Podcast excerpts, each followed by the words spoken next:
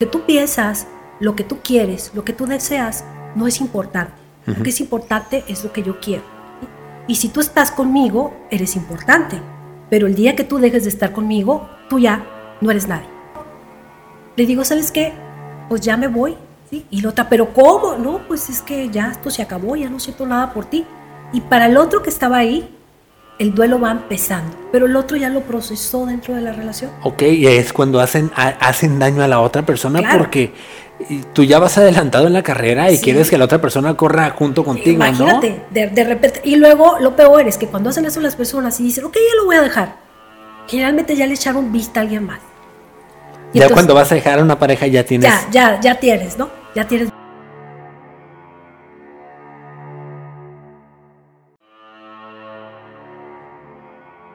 Iniciamos este quinto capítulo de este podcast llamado La Fórmula Podcast. Agradecemos mucho eh, que sigan en sintonía, que sigan eh, viendo mis videos. Gracias a toda la gente de Sudamérica, para, también para Puerto Rico, para Chile, para todas las personas de Argentina que nos siguen a través de Spotify, eh, TikTok. Ya somos 10 mil seguidores. Muchas gracias a todos ustedes. Y para esto, para festejar esto, tengo a una amiga mía, psicóloga, muy, muy, que trae unos temas muy interesantes, que decidí invitarla porque me pidieron este tema. Ella es Giovanna Ruano, que viene a platicarnos de la situación de cuando rompemos con una pareja. Pero nos vamos a ir desde cero.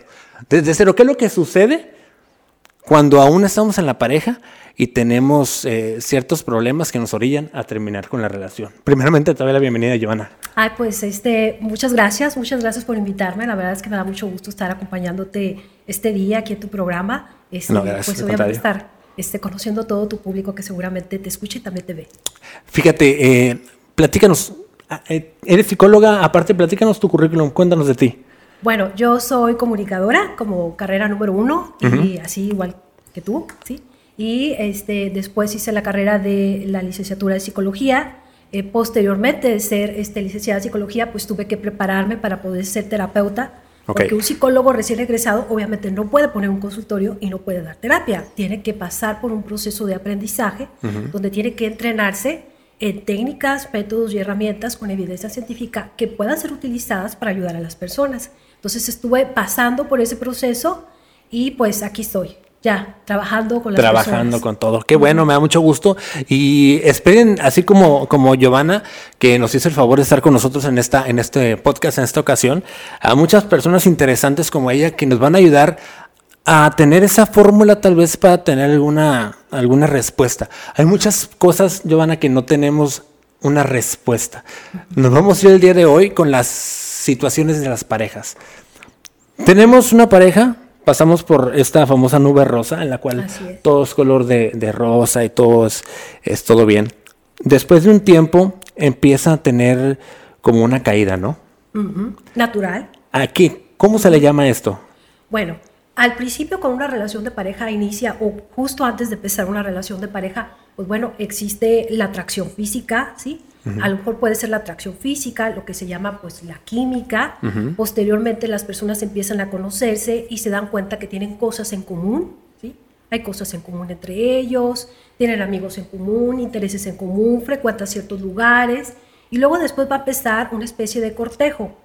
Anteriormente eran los hombres los que cortejaban a las mujeres, ahora ya obviamente con la modernidad y obviamente el poder femenino, ahora hombres y mujeres cortejan por igual. Y en este proceso sucede algo, tanto el hombre como la mujer van a querer presentar su mejor cara, su mejor rostro, lo mejor de sí, lo mejor que pueden dar, porque lo que quieren hacer es atraer a la otra persona para estar con él. Y entonces lo que van a ver ustedes cuando ustedes conocen a una posible pareja no es lo que la persona realmente es. Van a ver lo que la persona considera que es su mejor versión. Y entonces aquí empieza esta situación de color de rosa, este, donde tanto el hombre y la mujer van a vivir en una irrealidad, en un cuento de hadas, donde incluso hay un cierto fenómeno que es similar a la hipnosis eh, natural. Okay. ¿Por qué? Porque la persona amada, que aún no es nuestra pareja, tiene un cierto poder sobre nosotros todo lo que dice decimos que sí, a donde quiere queremos ir, este, incluso no le vemos los defectos, porque por más que queramos esconder nuestros defectos, no los podemos esconder todos. Y la persona no los puede ver, es como si hubiera una nube rosa, ¿sí? una barrera rosa que, no, que hace invisible los defectos. Y entonces ahí podemos ver, por ejemplo, que los amigos, las amigas van a empezar a decir, oye, no, es que mira, voy a hablar así en lenguaje coloquial, ¿no? Ese morro, ¿no? Como decimos acá en el norte, esa morra pasó esto, o ya alguien por ahí la conoció y esto otro, o el morro este tiene fama.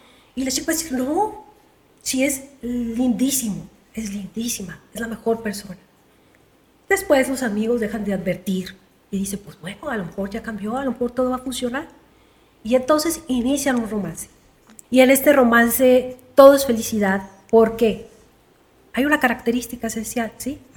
Cuando a ti te gusta algo, a ti te gusta, por ejemplo, este trabajo, ¿sí? y puedo decir ahora que en este momento tú te sientes muy bien, es reforzante para ti grabar estos podcasts, es agradable para ti, ¿sí? Incluso lo puedes hacer a horas o en un tiempo que no tienes, pero lo haces porque te gusta, te apasiona, es reforzante para ti, te gusta hacerlo. ¿sí? Entonces, si la otra persona te gusta, ¿sí? cada vez que lo veas, te vas a sentir bien. Cada vez que te llame, te vas a sentir bien. Cada vez que te textee, va a ser adrenalina, va a ser endorfinas, va a ser oxitoxina, todos los químicos que nos hacen sentir bien se van a liberar. Y entonces es como una especie de adicción. Se quiere una adicción. Y creo que todos hemos pasado por esto. Y sin, yo sé que ustedes dejan en los comentarios si han pasado por esto, algo similar. Pero tenemos todo esto bonito, que hay muchos videos que hay en internet que dicen, eh, algunos escritos, algunos fundamentados, algunos no fundamentados, que esto lleva cierto tiempo. No hay un tiempo estimado, ¿verdad? No hay exactamente un tiempo para, para que acabe esa nube rosa o si lo hay. Bueno, aproximadamente eh, son nueve meses, son nueve meses, y uno dirá, qué casualidad, nueve meses. Pero bueno, en la biología nada es casualidad. Eh, aproximadamente dura entre nueve meses y un año, ¿sí? Los biólogos dicen que coincide con el tiempo que se necesita para que una mujer procree, un hijo. ¿sí? Es una cuestión de supervivencia de la especie. Entonces, de alguna manera, cuando nosotros nos enamoramos, estamos siguiendo un código genético. ¿sí? Estamos predispuestos desde que nacemos a buscar una pareja ¿sí? y reproducirnos. Y eso la naturaleza lo hace fabulosamente. Hace que nos sintamos muy bien para que lo hagamos. Porque puede ser que alguien y aunque le guste, o sea, si no, quizás no lo haríamos. Claro, claro. sí, es atractivo, todo, parte de la atracción, ¿no? Todo parte de la atracción, ¿sí? Entonces, se va generando una especie de, de adicción a la persona. Nosotros llamaríamos este, que esta persona pues constantemente nos hace sentir bien y nosotros queremos tener más. Este periodo dura aproximadamente nueve meses a un año. Luego de este periodo sucede un fenómeno y este fenómeno las parejas empiezan a verse los defectos. ¿sí? Empiezan a notar, pues no era tan simpático, ya me, dejó platada. es un poquito grosero. Antes las groserías, ¿no? Escuchábamos cualquier eh, grosería y decíamos, no, ay, mira qué lindo se le escucha e, a él, o a ella, se le escucha muy lindo, qué chistoso, ¿no? y empieza a ofendernos ese tipo de, de, defectos. a partir de esto, empieza a haber una, una, obviamente, un bajón en la relación. ¿Tiene un nombre? ¿Tiene eh, un nombre esto? No, no, no hay un nombre particular, ¿sí? Lo que podemos decir es simplemente que la, la, pareja lo que va a empezar a hacer es de que va a empezar a verle los defectos al, otro ser humano y entonces va a empezar como que a preguntar, o sea, va a empezar a investigar más, va a querer saber más de la vida de la persona, va a empezar a ver sus defectos y va a empezar a dudar. O sea, puede ser que empiece a dudar, o sea, ¿será la pareja? ¿Será para mí? Sin embargo, en esta segunda etapa, las personas se perdonan, se dejan pasar las cosas. No, es que ha sido tan bonito todo que... Como para perderlo por, por, por, cualquier cosa. Por estos detalles. Entonces, se ve a la persona realmente como es, pero se perdonan muchos defectos, se dejan pasar. ¿sí? Todavía, todavía ahí la relación de pareja funciona. Todas las parejas consolidadas que conocemos, o sea, de años, ya pasaron por esa etapa y ya se aceptaron tal como son. O sea, ya superaron la parte difícil, ya se quitó esa barrera rosa, ya no está. Ya no existe. Sí, pero existe y ahí ya se quedaron. Hay personas que prácticamente pues los defectos no son aceptados. ¿sí? Las conductas no son las mejores, pueden ser destructivas.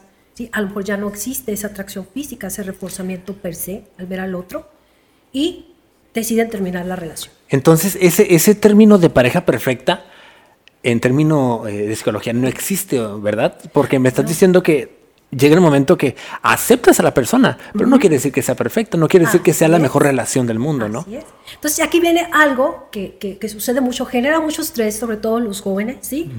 Eh, ver, en, por ejemplo, las redes sociales a la pareja perfecta. Ah, tienen 10 años de... Ay, cuéntenos cómo le hacen. Esa actuación. O sea, los voy a decepcionar, pero... Ok, ok. Bueno, estamos actuando sí. todos. Vamos a quitarnos la carota de la cara. o no, sea, pues de verdad. Porque, y ahorita y con las redes sociales más, ¿no? Sí, to- todo es muy lindo. Y entonces después pasa. Por ejemplo, estas personas famosísimas en, re- esto- en redes sociales, este, incluso de la chica esta que, que- que iba recorriendo junto con su novio por todo el país de Estados Unidos, ¿sí? Y que, que era la pareja perfecta y, y él la mató a ella y luego él se suicidó. Sí, estuvo Y muy- todos dicen, pero ¿cómo? Si estaban felices en las fotos, bueno, pa, así pasa, ¿sí? Todos pasamos por la etapa de enamoramiento y luego vamos a la otra etapa. Y aceptamos a la persona y decidimos decir, va, vamos a adaptarnos, vamos a mejorar, vamos a llegar a acuerdos. A veces no se puede, porque a veces un miembro de la pareja puede decir, ¿sabes qué? Cambia tú, porque yo así Yo, me voy a yo quedar". porque tengo que cambiar, ¿no? y, e- y ya ahí entra, ahí entra ya la ayuda profesional, porque ahorita platicábamos fuera de, de- del aire, ¿no? Fuera de video, que tenemos muchos miedos. Pues, obviamente el miedo a- por el desconocimiento, por la ignorancia, tenemos muchos miedos a que nos digan que no tenemos arreglo. Muchas veces dices, no, es que, y si voy y si me dicen que no tengo arreglo, que no me puedo arreglar, y tenemos ese miedo, ¿no? Así es. Sí, eh, todo tiene solución, ¿sí? Eh, a lo mejor la solución que queremos no es la solución adecuada, ¿sí? Hay que adaptarnos, hay que flexibilizarnos y elegir lo que es mejor para nosotros. Este, las relaciones de, pareja tienen solución, incluso con desacuerdos, sí se puede, siempre y cuando los dos eh, quieran participar, quieran, quieran sostener esta relación de pareja por todo lo que han construido. La verdad es de que hay algo que sucede, hay un fenómeno que sucede, y yo lo, yo lo veo constantemente en las parejas que, que, que van a verme, ¿sí? este, que tienen esa confianza y que yo les agradezco. La mayoría entran en problemas, a veces que ninguno de nosotros podríamos perdonar, pero que cuando ellos hacen un equilibrio de lo que gano y lo que pierdo, les queda más lo que ganan. Y lo que ganan es decir, bueno, si yo continúo en esta relación de pareja, eh, mis hijos van a seguir teniendo su papá, su mamá, la casa no la vamos a dividir, el trabajo, a veces muchos trabajan juntos, tienen empresas juntos, negocios. Entonces, ¿cómo vamos a estar separados? Nos vamos a pelear, entonces mejor así, ¿sí? A veces, oye, ¿qué va a decir la gente? ¿Qué va a decir la familia? Hay muchas cosas que las parejas no pueden soltar, incluso cuando están en una mala relación. Incluso me ha tocado escuchar casos, y, y- y- y es, es muy común, este, sobre todo los hombres, ¿sí? El tema de decir, es que yo no toleraría ver a mi esposa, ¿sí? O ver a mi novia, a mi prometida, con otro. Con otra persona. O sea, eso para mí sería intolerante. Entonces, prefiero quedarme aquí, aunque tenga la oportunidad de tener una mejor relación, prefiero quedarme aquí. Entonces, por eso estoy luchando por esto. O sea, por, por el temor a cómo le voy a hacer cuando tenga que enfrentar ese duelo, esa realidad de ver a la persona realizada con alguien más. ¿Y esto qué es? ¿Es codependencia de la persona? Bueno, ¿O, o de qué se trata? a- Simplemente es un temor, ¿no? Un temor a, a qué voy a hacer cuando vea a alguien con otro. Es, es algo natural, ¿sí? O sea, y le pasa a todas las personas, todas las personas que estuvieron enamorados alguna vez y ven, ¿sí? Aún saliendo de la relación a su pareja con otro, van a sentirse mal. O sea, a, a Sí, todos sí, les ha pasado. O sea, a mí me, a mí me pasó. Por todo lo vivido, Y por, por, todo. lo vivido, ¿sí? Sí, sí. Y a, a todos mis conocidos me han dicho, y qué feo, pues ya, lo vi con otra, lo vi con otra, y sí. Y todos, no, pues lo siento mucho. Ah, Pues sí, los amigos, ¿no? O sea, no sé si te ha no, pasado. sí, no entra de que no, pues lo sientes, pero no igual que yo. oye. Sí, Pues no que es lo claro, mismo decir no lo siento mismo, mucho, ¿no? es como cuando el meme, ¿no? Eh, Me siento triste, ay, no es triste, ay, ya no me siento triste. No, pues no, es difícil. Eh, entonces, eh, cuando llegamos a este punto de la relación, llega el punto de la relación en el cual ya todos los defectos pues, ya están. Ya empezamos a, a conocer cuáles son los defectos o a identificar los defectos de nuestra pareja y empieza a haber este, pues, estos acuerdos. Y desacuerdos. Y desacuerdos de, de- de las, de, las, de las personas. Hay muchas personas que hacen eh, los acuerdos, pero ponen como ultimátums. El de que si tú no haces esto, o si vuelves a hacer esto, yo me voy. O si vuelves a hacer esto, no cuentas conmigo. Si vuelves a hacer esto, olvídate de lo que íbamos a hacer juntos. Olvídate de, de todo esto. Esa es una forma de protegerse, de protegerse ¿no? O, o ¿cómo, Bueno, cómo lo pues ves? es, es una estrategia, ¿no? Pero es una estrategia, por ejemplo, que se usa cuando se está entrenando a un niño a hacer caso, a obedecer, ¿no? Este, si no vienes ahorita, te voy a contar hasta tres y si no lo haces, te voy a castigar, ¿sí? Entonces, en los adultos eso no funciona, funciona muy poco, ¿sí? Funciona como una advertencia que das. Ok. O sea, esa advertencia es, es- funciona. El problema es que si el miembro de la pareja tiene un problema de conducta, un problema para resolver, un problema para controlar sus impulsos, la simple advertencia no le va a servir. ¿Por qué? Porque no tiene las herramientas ni tiene la habilidad desarrollada para hacerlo diferente. Entonces, por eso la advertencia no sirve. ¿sí? Por eso la persona lo vuelve a hacer y lo vuelve a hacer y lo vuelve a hacer. Y luego esto, aunque al principio advertir puede ser algo que, que- que ayude a resolver, a que la persona ya no lo haga, ¿sí? Generalmente lo que sucede es que la persona advierte y la persona lo vuelve a hacer, porque no sabe cómo no hacerlo. O sea, lo vuelve a hacer. Ok, ¿sí? ujú. Y entonces, la pareja que había dicho, si lo vuelves a hacer, te voy a dejar, casi nunca lo deja o la deja. Y entonces el otro dice, ah, entonces es mentira. Sí, o, o me- o estás probando, me estás poniendo Sí. una prueba simplemente, a ver Sí. si me, Ah. me estás, como decimos coloquial, me estás calando, me estás Sí, calando, sí, ¿no? estás, ok, entonces ahora vamos a ver quién gana, ¿no? Ahora lo- ya empieza a ver ese- esa, esa lucha, ¿no? De poder. Esa lucha. Y esa lucha de poder, la verdad, es que suele ser muy destructiva, ¿sí? Eh, Es un tipo, ¿cómo se da una lucha de poder en una pareja? Bueno, primero surgen los desacuerdos, ya le veo los defectos, ya empieza a mostrarse tal cual es, se sienta en la sala, sube los pies a la mesa, de- deja los calcetines, la ropa tirada, este, no lava sus trastes, se va, vamos a decir, ese tipo de cosas. Un hombre que puede decir de una mujer, no, pues me contesta cuando quiere, se la quiere salir con sus amigas, este, nunca le gusta lo que a mí me gusta, ¿sí? Entonces ya empieza a ver todos estos desacuerdos que en todas las parejas van a existir, ¿sí? El problema surge cuando yo, ¿sí? O el miembro de la pareja no tiene habilidades para comunicarse y llegar a acuerdos, porque no todos las tenemos. Ok, importante. Sí, es importante. Entonces, si tú te sientas con tu pareja y quieres llegar a un acuerdo, pero no sabes cómo, lo que se va a convertir es en una batalla campal de a ver quién puede más. ¿sí? Hay un, hay un, hay un TikTok, ahorita para todos los TikTokeros que de hecho sigamos en TikTok. eh, hay un TikTok ahorita muy, muy curioso que se hace viral por cada persona que lo, que lo interpreta. Porque sale en la imagen, el video de un chico o una chica que su pareja lo está regañando por algún por alguna cuestión, ya sea porque le dio like a otra, a otra persona en redes sociales, porque no deja de tomar, por lo que sea. Entonces dice, como cuando mi novio o mi pareja me esté regañando y dice, y yo con mi déficit de atención. Y sale, Sí. una, sale una canción sí. y el novio está hable y hable o la novia está hable y hable y la persona está escuchando en su mente una canción. No, baile y baile. Y como que no... Ah, Supongo se que a eso, a, a eso, a eso va un poquito enfocado a eso, ¿no? Sí, claro, sí, este, una habilidad, sí, una habilidad de comunicación, la principal, una de las principales, es la escucha. O sea, es lo que más dificultad tiene- tienen las parejas o las personas al comunicarse. No sabemos escuchar. ¿Sí? Ok. Y les voy a decir qué es lo que pasa, y a lo mejor te está pasando ahorita a ti, porque es, es- es un vicio que todos tenemos. ¿sí? A veces a mí me surge en la terapia y digo, no, yo, no. ¿sí? es un vicio, todos lo tenemos, ¿sí?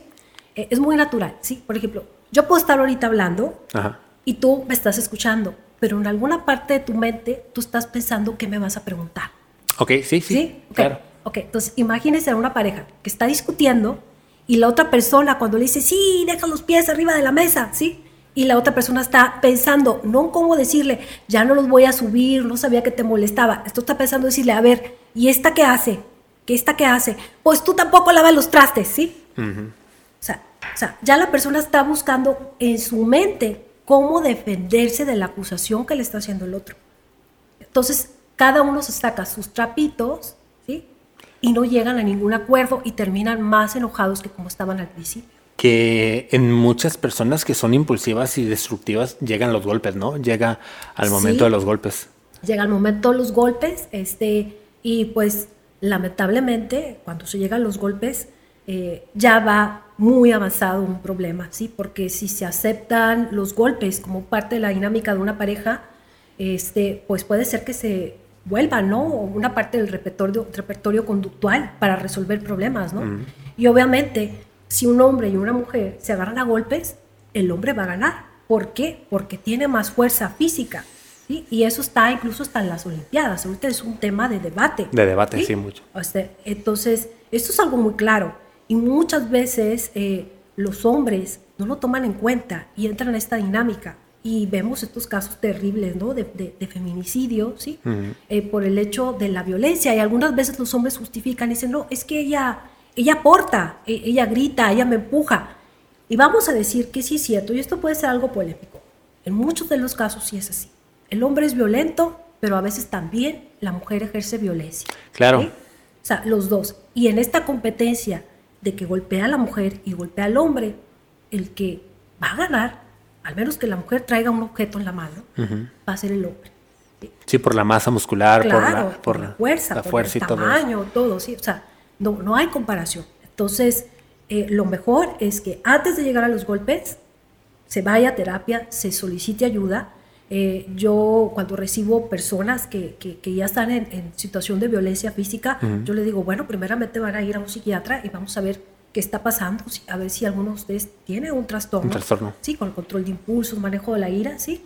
Y posteriormente se le dice, ok, si vuelve a haber golpes, eh, ya no hay otra sesión más. ¿Sí? Ahora se va a ir directamente pues a donde se tiene que ir, ¿no? Se tiene que ir a la autoridad, a la autoridad correspondiente, ¿no? Claro, como debe de ser. Sí, es, es, algo, es algo muy, muy polémico eh, esto y ahorita ya con, con la cuestión de la equidad de género y toda esta, esta situación, el feminicidio, que ojalá, ojalá hombres entendamos muchas cosas y también mujeres entendamos muchas cosas, ¿no? Que se entiendan poder llegar y volvemos a lo mismo de las parejas, ¿no? Volvemos los, lo, me atrevo a, ponerlo específico. No sabemos resolver el problema. Estamos pensando, es que yo hice esto, sí, pero tú también lo hiciste. Es que yo esto, pero sí, pero ¿y tú qué? Esto sí, pero tú por qué no? Pero yo por qué sí, tú por qué no? En vez de llegar a poder a, tener acuerdos. Y ahorita que tú me dices esto de que muchas personas no tenemos esa capacidad de resolver el problema, ya entiendo muchas cosas que no sabemos cómo hacerlo. así es, lo imagínate, están hablando se están tracando sus zapitos y hay algo, hay algo que sucede. Eh, es algo, eh, cualquiera que haya presenciado una discusión de pareja o cualquier otra discusión, ¿sí? Porque todos en algún momento hemos discutido o hemos estado en una discusión. Claro. ¿sí? Si alguien está ya diciendo que no, está mintiendo. Está mintiendo porque no creo. sí, eh, vamos a decir, discutir es bueno discutir. Siempre no se llega a los golpes ni a las ofensas, discutir es saludable, ¿sí? Es la forma como defendemos nuestros intereses. Ahora, Basta decir, sí, estamos hablando, discutiendo, compitiendo, a ver quién es peor. Y regularmente en estas discusiones de lo que menos se habla, y quiero que pongan atención, porque de lo que menos se habla son de los sentimientos. La gente cuando discute no habla de lo que siente. Y esto hace que la comunicación no fluya, porque imagínate que yo esté con mi pareja, que mi pareja haya hecho algo que no me haya parecido y me haya lastimado y que yo le pueda decir a mi pareja, ¿sabes? Eh, esta, eso que pasó me hizo que me sintiera este, mal, me sentí triste, este, me sentí aislada, me sentí que ya no te importaba mi presencia y, y, no sé qué hacer con eso, te lo estoy diciendo, cómo me sentí, ¿no? incluso mostrando el sentimiento, la emoción. Y eso sería diferente, porque imagínate que una mujer pudiera decirle a un hombre lo mal que se está sintiendo, ¿cuál sería la reacción de un hombre al ver a una mujer pues que llora y que dice que tiene su corazón roto? ¿Sería tirar golpes o qué es lo que haría? Pues tal vez eh, sensibilizarse, ¿no? Sensibilizarse. Eh, que entre un poco la empatía, ¿no? La empatía, sí, natural, una empatía natural que todos tenemos. Y quizás la otra persona va a tratar de de calmarse, va a tratar de, de, de, de abrazar o de decir, no lo sabía que te sentías así, eh, lo siento mucho, voy a intentar no volverlo a hacer. O sea, habrá quien sí pueda responder así. Y habrá que diga, sabes que eres una exagerada, me vale lo que tú estés pensando, este puro círculo tuyo y ya me voy.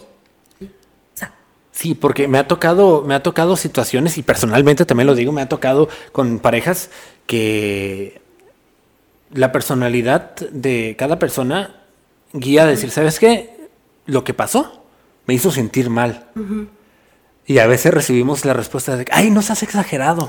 no seas exagerada. Es que es algo normal. Es que yo lo veo normal. Y aquí entramos a otro debate entre lo que tú ves normal y lo que yo veo normal. Ah, exactamente. O lo que a ti te hace sentir mal y al otro no. Y este es un tema también que pues, puede ser de dos filos, ¿sí?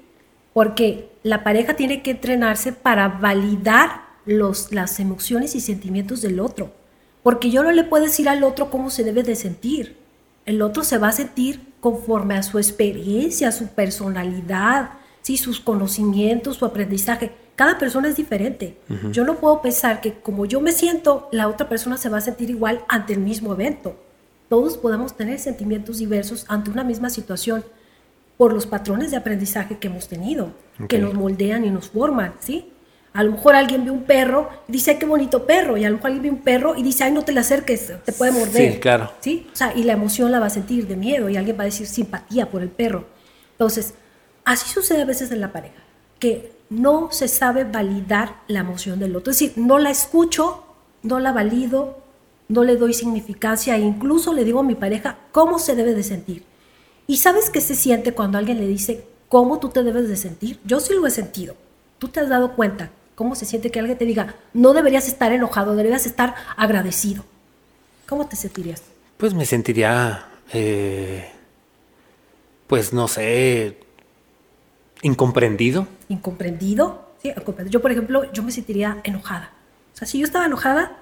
Más enojada. Más enojada. Por tres. Por tres ahora, ¿sí? O sea, ¿por qué? Porque no estoy recibiendo lo que yo estoy esperando de mi pareja. Estoy esperando que me diga, te entiendo, te y hay, hay, hay una cosa bien, bien, bien curiosa que, que lo escuché de, también de una amiga psicóloga. Las expectativas que ponemos a las parejas. Tanto a las parejas y a las personas. Como es que yo creí, yo pensé que ibas a hacer así. Yo pensé que, yo pensé que cuando tú salieras de antro, tú ibas a hacer esto y no esto. Yo pensé que cuando tú salieras de antro, ibas a, me ibas a contestar los mensajes y no cada hora, cada cinco horas. Sí. Yo pensé que iba a ser igual que como era antes. Entre el yo, el yo pensé, ¿no? la expectativa alta que le ponemos a las personas. Sí, las expectativas. Y cada persona tiene su propia expectativa, porque cada persona tiene su propia historia de vida. Entonces somos diferentes. Somos diferentes y tenemos que comprender esa diferencia y validar esa diferencia, porque existe una idea del amor romántico y esta idea del amor romántico se refiere a lo que tú acabas de decir, ¿sí? Esta idea de que en el amor he llegado así pacientes que me dicen, es que no me ama. ¿Cómo sabes que no te ama? Pues porque no le gusta lo que a mí me gusta. este, si le gustara yo, pues le gustara lo mismo que a mí me gusta, pensara como yo pienso. Y no, no piensa como yo, no le gusta lo mismo que a mí. ¿sí? Entonces, a veces uno dice, bueno, estás buscando a otro tú para quererte a ti o estás buscando a otro ser humano para aprender algo. ¿sí? O sea, entonces también vamos a decir, puede haber mucho narcisismo en la idea del amor. El narcisismo. Porque estás buscando a alguien igualito a ti. Entonces eso es pues, para idolatrarte tú mismo, ¿no? Y va a haber problemas, porque si encuentras otro igual que tú, pues también va a exigir lo mismo que tú exiges. Platícame del narcisismo en las parejas. Eh, existe el narcisismo y existe eh, la personalidad obsesiva compulsiva.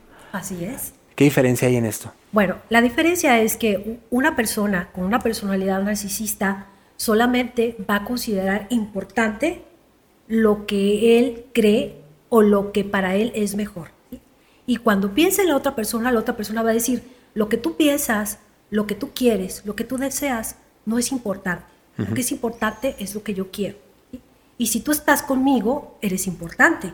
Pero el día que tú dejes de estar conmigo, tú ya no eres nadie. Ok, ese es, el narcisismo. Ese es el narcisismo, ¿sí?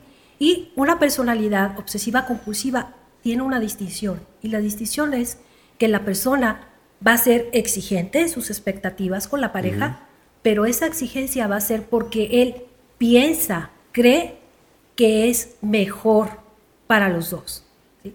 No quiere decir que él sea más importante, es porque la persona cree fervientemente que es lo mejor para los dos. Para la relación, para, que la, relación, fluya. ¿sí?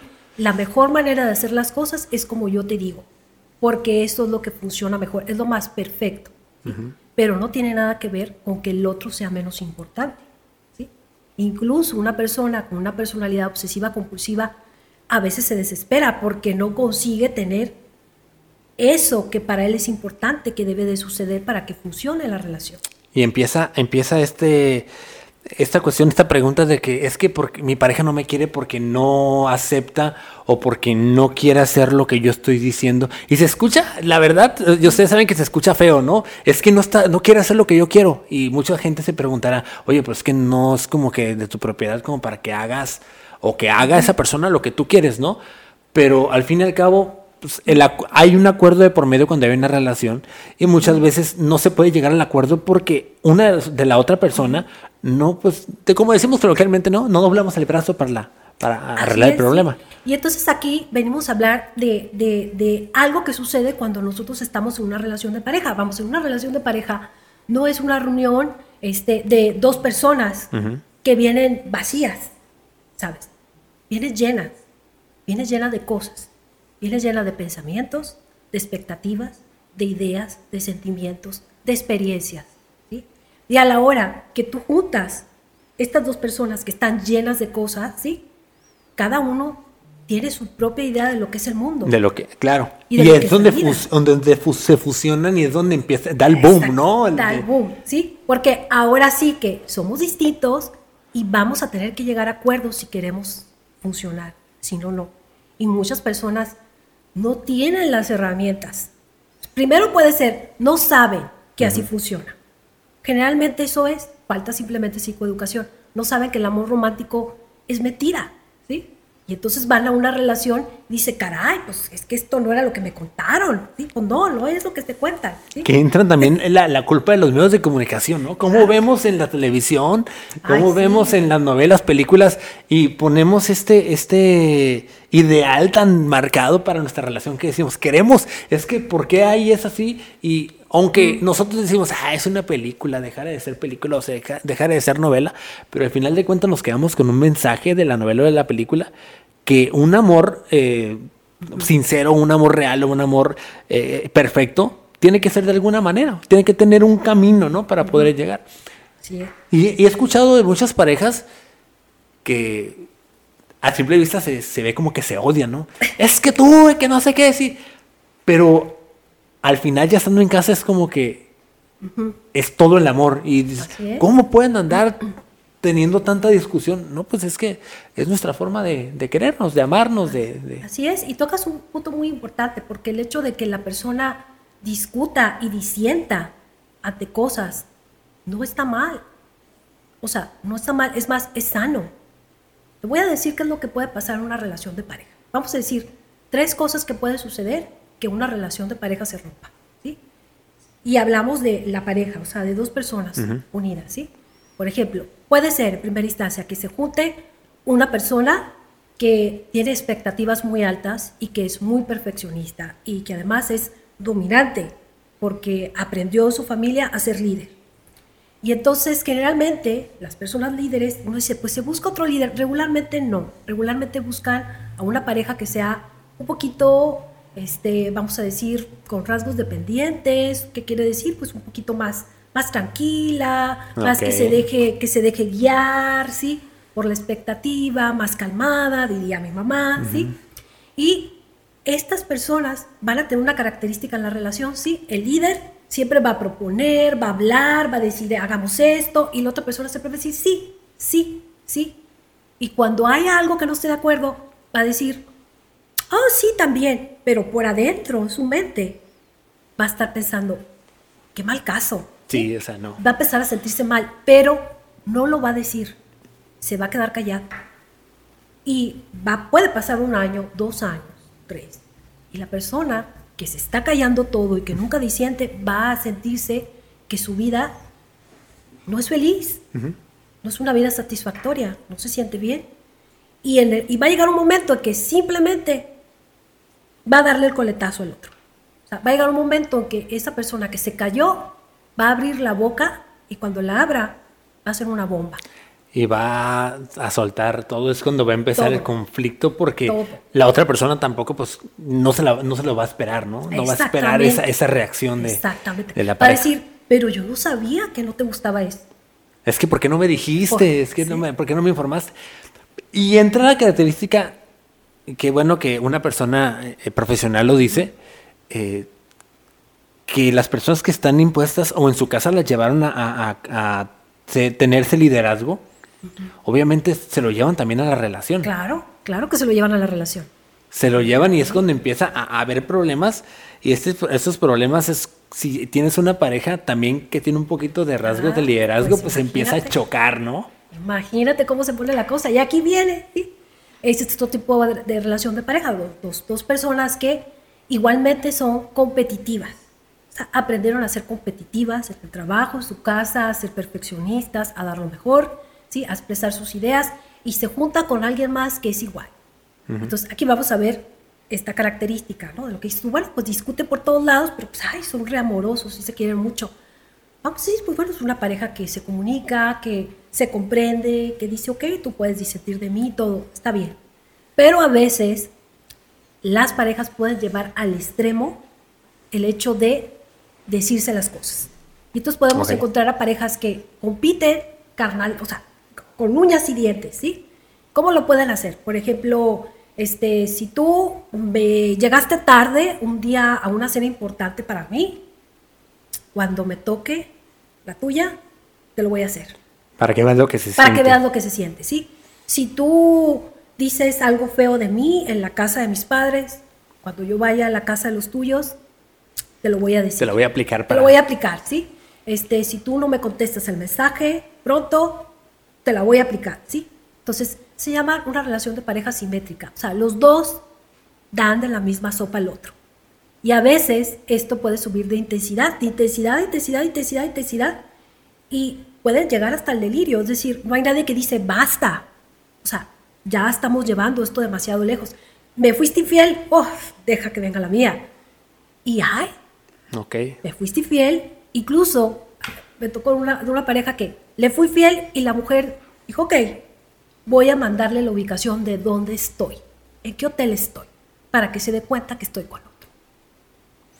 O sea, así de frontal. ¿sí? Esta, esta, esta sed de venganza, ¿no? Que a Sed de venganza, ¿sí? Tenemos. De- sí, de- que- de- porque yo creo, creo que en algún momento, siendo problema sentimental o problema laboral, hemos tenido esa sed de que, ah, me la hiciste, ahora me la Sí. vas a pagar, deja que venga la mía, deja que venga, porque creo que es un método de, de defensa de, de los humanos.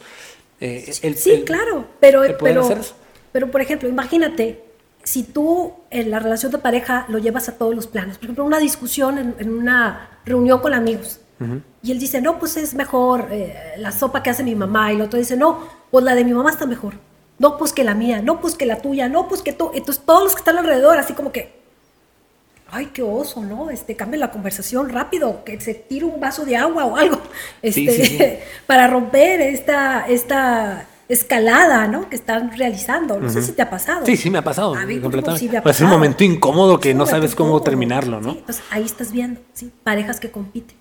Y a veces es muy difícil parar y estas relaciones se vuelven destructivas. O sea, termina la relación, se separan, pero muy lastimados los dos. O sea, muy lastimados los dos. En la autoestima y, y en la esperanza de encontrar algo mejor. y ya se crea un patrón, ¿no? Se crea Sí. y se crea una idea de una relación que viene a afectar, no sé, tú corrígeme. ¿Esto viene a afectar a la siguiente relación que vayan a tener? Sí, claro que sí, porque, vamos, si nosotros somos seres que, que basamos nuestra conducta en el aprendizaje, imagínate que tú tienes una relación así. Tú puedes usar ese aprendizaje para mejorar. ¿Cómo? Eligiendo una pareja más adecuada a lo que tú estás buscando, más calmada. Este, eso es una. Dos, podrías utilizar eso pues diciendo, pues bueno, voy a, voy a aprender a calmarme, a no tirar ese rollo, a no seguir escalando, a hacer un cambio en mí, mejorar. Eso regularmente nunca sucede. O sea, casi no pasa. Vamos a la siguiente relación y vamos ya con el, ¿cómo se dice? El guaracha antes de espinarte. O sea, Si te pones la chancla antes de... antes de espinarte. Ya llegas a la relación diciendo, no, esta no me la vuelve a hacer. Entonces, antes de que empiece con sus cosas, yo le voy a demostrar quién soy. ¿sí? O sea, ya la persona entra al campo de guerra, al río. Ya predispuesto, Directo, predispuesto, ¿sí? Y ante cualquier detonante, detonante es cualquier situación que le recuerde esos momentos de, de escaladas de comunicación con la otra pareja, esta persona va a explotar. Porque está predispuesta a que cuando escucha esto ya se pone de malas. Se está, va a decir, "Eh, ahora aquí también, ¿por qué? ¿Por qué tengo tan mala suerte, Dios? ¿Por qué? Porque Sí. luego eso dice, ¿sí? Yo he visto muchas personas que ponen en las redes, ay, a mí siempre me tocan así destrampados. No, no te tocan. Los Los eliges, eliges. mijito, mijita. Los eliges tú. Y es cierto, y es cierto, lo vivimos porque tenemos este, este, estos patrones que, que de hecho en el podcast pasado, para que lo chequen, ahí con mi amigo psicólogo Alan Pérez, eh, hablamos de, también de patrones que uno sigue y que vienen no a veces nada más de relaciones, sino desde la matriarca, desde los padres, desde la- lo que vemos en la casa, desde todo esto, ¿no? Desde todo esto. Y, y cuando llega a esta situación en la cual ya hay un desacuerdo total, se piensa, ya se llega a una ruptura. La pregunta es, ¿se puede estar en duelo o se puede ya no estar sentimentalmente con una persona estando dentro de una relación? Sí se puede. Muchas parejas lo hacen para ser funcionales en las empresas que tienen. Eh, ¿Qué es una empresa? Los hijos, La casa. la casa, los negocios. ¿sí? En algunas parejas va a surgir a veces, ¿no? En el trabajo terapéutico, acuerdos de que, ok, vamos a seguir juntos, pero aquí esto ya se acabó. ¿Qué, qué libertades tiene cada quien? O sea, tú puedes tener tus parejas, yo puedo tener las mías. O sea, ¿cómo vamos a funcionar? O sea, hay parejas que deciden seguir juntos para mantener lo que han construido y no dividirlo, no destruirlo, ¿sí? Y hay parejas que deciden separarse. Cuando las parejas deciden separarse, ya cuando obviamente hay años en la relación, eh, generalmente la separación se da gradual, ¿sí? No surge, es difícil que surja abruptamente y de un día para otro ya no se extrañen, ya no quieran verse y digan, no, pues ya le dije que va y ya no una llamada, no. No, regularmente no ocurre así. Regularmente va a suceder por etapas, ¿sí? Y las parejas van a estar en un ida y vuelta. O sea, van a terminar o va a decir uno, ¿sabes qué? Me voy a la casa de mi mamá. Ahí nos vemos. Y se va a ir. Y la otra va a decir, ay, qué bueno que ya se fue. Y a las dos semanas, ay, te extraño mucho, hoy sí que... Y va a regresar a la casa. Y va a venir como una luna de miel, va a decir, sí, vamos a intentarlo. Pero luego van a salir nuevamente esos desacuerdos Ok. y nuevamente van a volver a irse hasta que llega un punto que dicen, ay, mira, ¿sabes qué? Bye. Bye. Sí, ya estuvo, ya estoy hasta el gorro, ya no puedo más y, y bye. Y se termina. Y pasa, en parejas eh, de, de- de- de poco tiempo, a- adoptamos a veces cosas de grandes, ¿no? Vamos a, su- a Sí, ponerle claro. un, vamos a ponerle un nombre. Adoptamos situaciones de parejas de grandes. Y es que no, pues, ¿por qué? Porque cuando estamos en una, en, en- este nube rosa, pues nos imagin- imaginamos juntos, con casa, con hijos, con bienes eh, en común, con familia. Y cuando se acaba esto y llega a el límite de la ruptura, pues te pasan por la cabeza todo eso. Es que yo contigo quería, es que yo Sí, contigo quería claro, tener. Y empieza esa, empieza esa depresión, ¿no? Exactamente. Eso se le llama duelo, ¿sí? Está, en un duelo amoroso. Este, cada pareja, cada miembro de la pareja lo va a vivir a un ritmo diferente. Habrá quien empiece su duelo dentro de la pareja. Esto es lo que muchos hacen y está muy mal. No lo hagan porque lastiman mucho al otro. Imagínate que yo digo, no, pues esta persona ya no reúne mis expectativas y le comentas a tus amigas, ¿sabes qué? Ya estoy pensando salir. Pero no le digo nada. Y duro ahí tres meses más, cuatro, cinco, seis, intentando ver si alguien más me gusta, intentando pajarear a ver si encuentro a alguien más con quien me ayude a hacer el clavo que saca el otro clavo. Y cuando encuentro, le digo, ¿sabes qué? Pues ya me voy. ¿sí? Y la otra, ¿pero cómo? No, pues es que ya esto se acabó, ya no siento nada por ti. Y para el otro que estaba ahí, el duelo va empezando, pero el otro ya lo procesó dentro de la relación. Ok, y es cuando hacen, ha- hacen daño a la otra persona Claro. porque tú ya vas adelantado en la carrera y Sí. quieres que la otra persona corra junto contigo, Imagínate, de, de repente. Y luego lo peor es que cuando hacen eso las personas y dicen, ok, ya lo voy a dejar, generalmente ya le echaron vista a alguien más. ¿no? Y Ya entonces, cuando vas a dejar a una pareja ya tienes... Ya, ya, ya tienes, ¿no? Ya tienes visto. Es algo que decía mucho mi mamá. Ay, si ya lo dejó es que ya le echó vista a alguien más. Ella, ¿no? Ujú, sí, sí, sí. aquel, aquel aprendizaje de la experiencia. ¿Sí? Y Pues, ¿quién sufre más? Pues la persona que se queda ahí de sopetón, apenas sabiendo, porque al mes, dos meses ya sabe que ya está saliendo con alguien más y, y esta persona está empezando su, su, proceso de duelo con ese corazón roto. Porque en ese proceso de duelo al inicio, obviamente tienes la esperanza de poder volver. Claro, claro, y, pero el otro ya sabe que ya no va a regresar, ya porque ya echó su vista por allá. Sí, ya se llenó ese vacío que, que, que había, ya se llenó. Entonces, Importante, pues, creo, que pasa mucho. Ahorita está pasando, a, muchas personas les está pasando esto. Ok, voy a decir, ¿qué cosas hace alguien que de sopetón le dice, ya esto se acabó, porque mira, ya lo venía pensando, esto ya no funciona? ¿Qué va a hacer la persona que apenas le acaba de decir que su relación va? Y el otro ya no le va a contestar la llamada, ya no le va a ver el mensaje, porque ya francamente no le interesa. Su interés está en otro lugar. ¿Qué va a hacer la persona que está en ese duelo? ¿Qué conductas va a tener? Para comprender, ¿sí? ¿Qué conductas tendrá? ¿Qué, se te ocurre que va a ser el que está así como que, ya dijiste una, va a querer regresar, va a tener la esperanza de que esto tiene arreglo? Entonces, ¿qué haría? Mm. Por conducta natural, si tiene esa esperanza de que no, a lo mejor ese día era un mal día. Tratar de cambiar, ¿no? Tratar de ser, o decir, ah, aceptar la culpa. Ajá, se sienten muy culpables. Aceptar la culpa. Es que no, sí, yo, yo tuve la culpa de esto y voy a cambiar y prometes, es que mira, yo puedo cambiar y te prometes tú mismo, ¿no? Te prometes tú mismo, no, es que yo voy a cambiar y a partir de este momento voy a ser diferente y lo voy a hacer por ti y que es lo que... Sí, ah, lo he escuchado muchas veces. Claro, o sea, he escuchado muchas veces, dice, nada más lo he escuchado. lo he escuchado, el primo de un amigo. Bueno, yo lo he escuchado y también alguna vez lo hice, cuando fui joven. Entonces, ¿qué es lo que se hace? ¿Sí? O sea, eh, te echas la culpa, hay rumia, ¿sí? Rumia es que voy a eventos del pasado y trato de averiguar qué salió mal, porque en ese momento no lo voy a entender. ¿Qué, qué hice mal? ¿Qué sucedió mal? ah, es que fue aquel día que, que de seguro eh, este, llegué tarde, lo vi que estaba enojado. Es decir, uno empieza a hacer en su cabeza ideas que no tiene nada que ver con la realidad, simplemente son suposiciones. Ay, a lo mejor no le gusta como vestía, a lo mejor aquel día, sí. Y entonces la persona empieza a tener una conducta ansiosa, incluso compulsiva, que puede llegar hasta la locura. A, veces puede volverse delirante, ¿sí? Y es entonces cuando hay que ir a ver a un terapeuta, en primera instancia que le diga, todo lo que te está pasando es normal. O sea, no hay medicina que te lo quite, porque no hay medicina. Algunos psiquiatras dicen, ok, esto es normal te voy a dar medicamento nomás para que estés calmado unos días, pero pues tienes que vivir tu duelo, lo tienes que vivir. ¿sí? Entonces, ¿qué es lo que va a empezar a hacer? Pues va a empezar a pasar por su casa, a ver si anda con otro, va a ir a los mismos lugares donde lo solía ir para ver si se lo topa de casualidad, ¿sí? Va a preguntarle a sus amigos si lo han visto, va a hablarle al mejor amigo y va a intentar de que le diga qué está pasando, que lo convenza de que ha sido un error. Que de que hable, sí, sí, sí, sí. ¿Qué más otras cosas sí me pasó, Eso sí me pasó a mí, eso de que, oye, habla con ella, dile que es que es un error, porque es muy común que pase, ¿no? Otras cosas es textear, decirle, ay, sí, ahora sí te prometo, llamar muchas veces, no te contestas, llama más, más, más, ¿sí? Hablar con sus padres, ¿sí?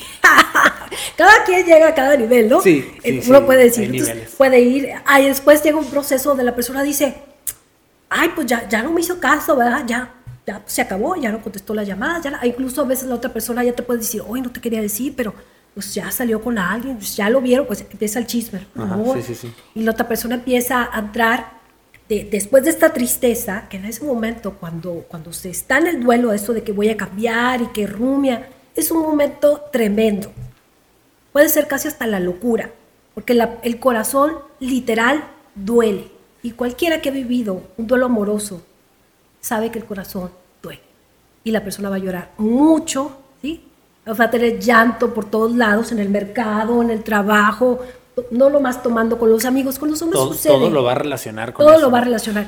Y hay algo muy curioso, porque las mujeres tenemos más libertad de llorar. Entonces podemos llorar libremente y los hombres no.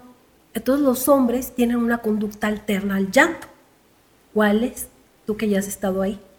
¿Qué es lo que suele hacer un hombre en lugar de cerrarse en su casa con sus amigas a llorar? ¿Qué hace? Pues salir a salir, ya ve que bien tomar, y, tener esta tener llenar ese vacío. Yo lo digo con, justifico, ¿no? Con llenar ese vacío con algo claro, que te satisfaga. Claro, estás desesperadamente intentando porque, funcionar. porque quieres sentirte bien, porque tú Claro. dices, no, es que yo me quiero sentir bien, no ne- necesito yo ahorita sentirme bien. Ajá. Y lo, y lo, y lo, y lo, y buscamos los placeres momentáneos, ¿no? Claro. De todo tipo. Busca la distracción de eso, ¿no? Eh, Estar con tus amigos y olvidarte un poco, luego subes las fotos tomando la fiesta. Para que la gente Para que la vea otra y que la otra diga, persona mira qué vea. feliz está, sí, o cómo está sufriendo, mira, lo vieron tomando. Por favor, ve con él, sí, sálvalo, sí, no sé, ese tipo de cosas. Pasamos todos por este proceso, ¿sí? Este, incluso hay personas que hacen más cosas. Eso yo no lo he hecho, no espero hacerlo nunca, ¿sí? Pero, por ejemplo, ahora con la modernidad que hay, las selfies, pues muchos incluso mandan, ¿no? Mandan pack, ¿sí? Ajá, sí. Mandas fotos desnudos para, para, que, para que la otra persona diga, ay, sí, lo que estoy perdiendo, ahí voy, sí. Pero esas veces son cosas que uno no debe de hacer. Algún tipo de chantaje emocional, Un ¿no? tipo de chantaje emocional, mira, me voy a matar, ¿sí? O, o ya no voy a ir al trabajo para que le digan que ya ni siquiera me levanto para ir al trabajo. Usa cualquier estrategia que haya aprendido en la infancia y que alguna vez le funcione.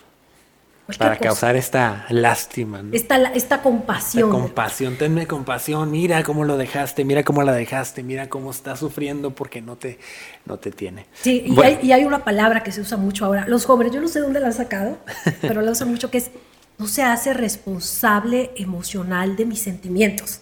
¿Sí? Entonces yo les digo, mira, el otro ya se fue.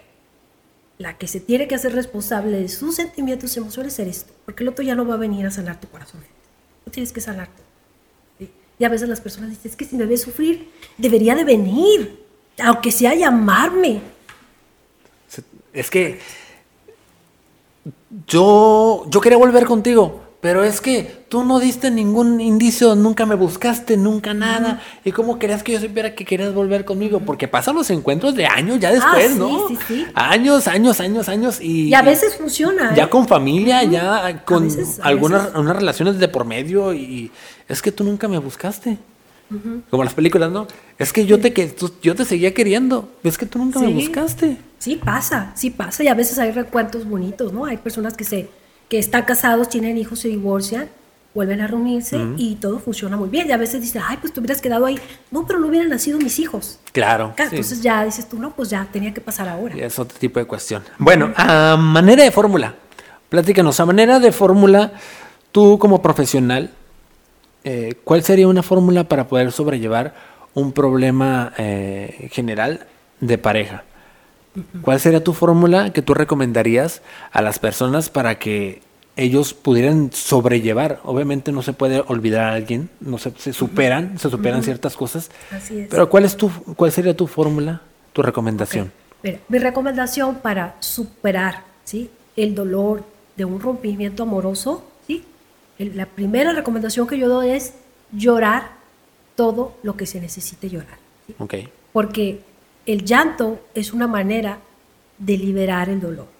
Por correcto. eso las personas cuando nos sentimos mal lloramos. Es una manera natural de sacarlo. A veces las personas no quieren llorar porque tienen miedo a llorar. ¿sí? Hay que llorar todo lo que sea suficiente. ¿sí? Dos, no dejarse llevar por esos pensamientos pesimistas que a todas las personas, médicos, psicólogos, psiquiatras, a todos nos llega cuando tenemos un rompimiento. Y el pensamiento es, nunca jamás voy a encontrar a alguien para mí. Nunca jamás voy a encontrar a alguien mejor para mí. Saber que sí vas a encontrar a alguien más para ti. Que sí hay. ¿sí? Y que incluso puede ser mejor de lo que tú crees. ¿sí? Tres, rodearte de tus amigos, de tus amigas. No dejar de salir, reunirte con otras personas. Sé que es difícil porque a veces salir cuando se está en un rompimiento amoroso te hace sentir como si estuvieras solo, aunque estés con mucha gente. Hay que seguir saliendo, porque en algún determinado momento vas a empezarte a sentir nuevamente integrado a tu grupo de amigos. ¿sí? Otra alternativa es hacer ejercicio. Hay que moverse el cuerpo, hay que mover el cuerpo. ¿sí? Hay que caminar, hay que hacer ejercicio, ¿sí? hay que dormir bien, lo mejor posible, hay que comer lo mejor posible. Sé que se quita el apetito o que si comes, la comida sabe a papel. Aún así, hay que seguir comiendo. ¿Y vas a decir? Es algo? como si vieras todo gris, ¿no? Todo se ve gris, ¿sí? No hay, no hay un Exacto. color en tu vida. No hay un color en tu vida, ¿sí? Y obviamente, continuar con tus tareas. Hay que continuar con las tareas. Hay algo que las personas hacen. Dejan de hacer las cosas que les gustaban o dejan de ir a trabajar o dejan de hacer todo. Hay que levantarse. Aunque sea difícil levantarme el día de hoy, aunque no esté motivado, aunque me sienta fatigado, voy, porque eso va a mantenerme en mi ritmo. Y en algún momento voy a sentir que empiezo a recuperar las fuerzas, porque lo que vas a recuperar es la fuerza. Hay una característica que tiene el dolor. Cuando uno tiene un dolor emocional, el dolor emocional drena la energía de la persona. La persona se siente fatigada y deja de hacer cosas que le gustan o cosas que debe de hacer.